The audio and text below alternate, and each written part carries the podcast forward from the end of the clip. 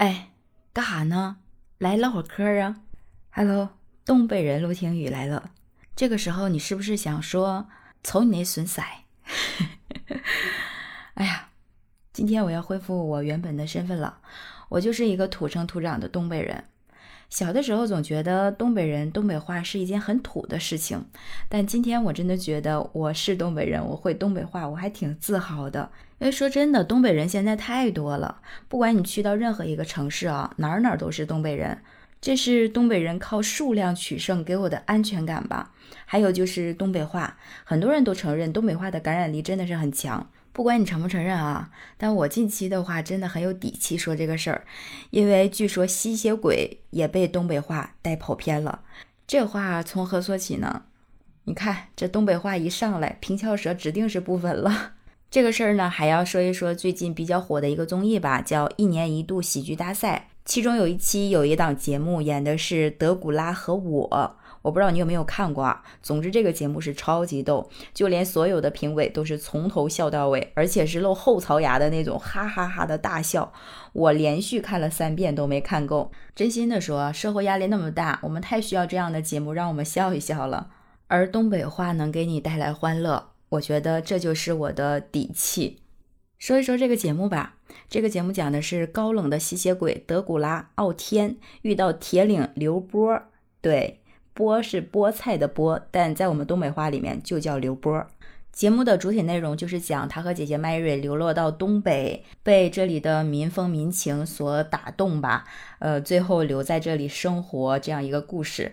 这样说感觉好像也没啥特别稀奇的地方，但是他们的表演方式真的是既离谱又好笑。就比如说，当东北铁岭刘家屯的刘波成了罗马尼亚黑夜之王德古拉傲天的姐夫。这个事儿有多离谱，就有一种又土又洋的感觉。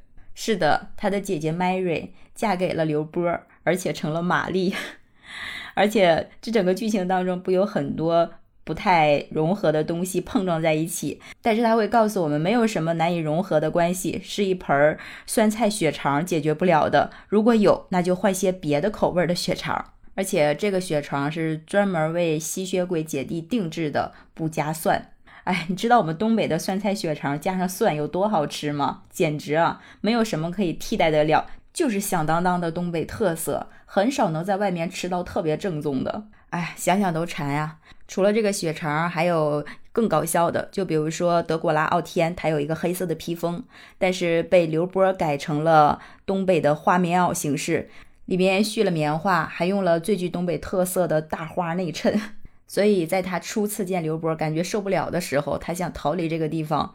他在施魔法、念咒语，说不是三十秒，不是十秒，不是两秒，瞬间移动。然后结果是瞬间一动不动啊。然后经过刘波的提醒，他打开这个披风一看，哇，这个大花布真的是太有冲击力了。除了这些，这里面还有好多金句，就比如说很多有感染力的东北话，好，太好了，咋这么好呢？还有八百标兵奔北坡。你这孩子咋这么犟呢？瞎闹呢一天。还有村长在劝傲天的时候说：“今天这个事儿我定一下啊，你仔细合计，你合计合计。”最后还说了好几个东北的四字成语，什么吭哧瘪肚、破马张飞、五了豪风，这些话连在一起的时候，还被傲天误认为是咒语，吓得他直接跳到了炕上。就这样一波又一波的东北风冲击着傲天，最后傲天真的是被同化了。中间还会穿插几段二人转的表演，这也是东北的一个民俗特色吧。所以这个节目真的是把东北很具特色的一些民俗和民风全都放在了一起，但是你又不觉得很多很累赘，就从头到尾就是很快乐。真心的说啊，所有的评委从头笑到尾，所有的观众从头笑到尾，就完全合不上嘴的那一种，太好玩了。包括很多网友都在评价说，世界的尽头原来真的是东北啊！这节目真的好神经病，但是好喜欢。还有的网友说，果然没让我失望，笑得腮帮子都酸了。俺们德古拉傲天可爱疯了。还有的网友说，就是说欧洲高贵吸血鬼德古拉傲天到了咱东北，也得给我入乡随俗，穿上高饱和度的碎花棉袄，上炕吃一口热乎的酸菜血肠，马上口音就被同化。世界的尽头果然就是我们大东北。这里还看到有的网友说，单方面宣布我这辈子一定要去一趟东北。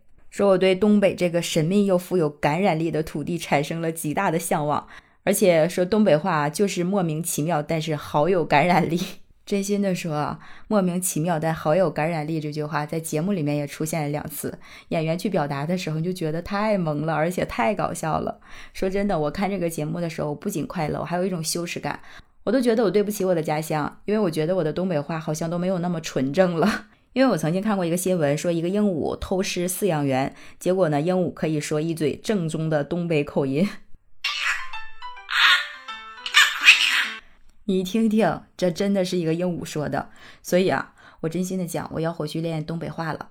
所以今天就聊到这儿吧。喜欢我的节目就订阅录听。如果你能动动小手给我来个转发和好评，那我觉得你在我心里长得可老带劲了，知道不？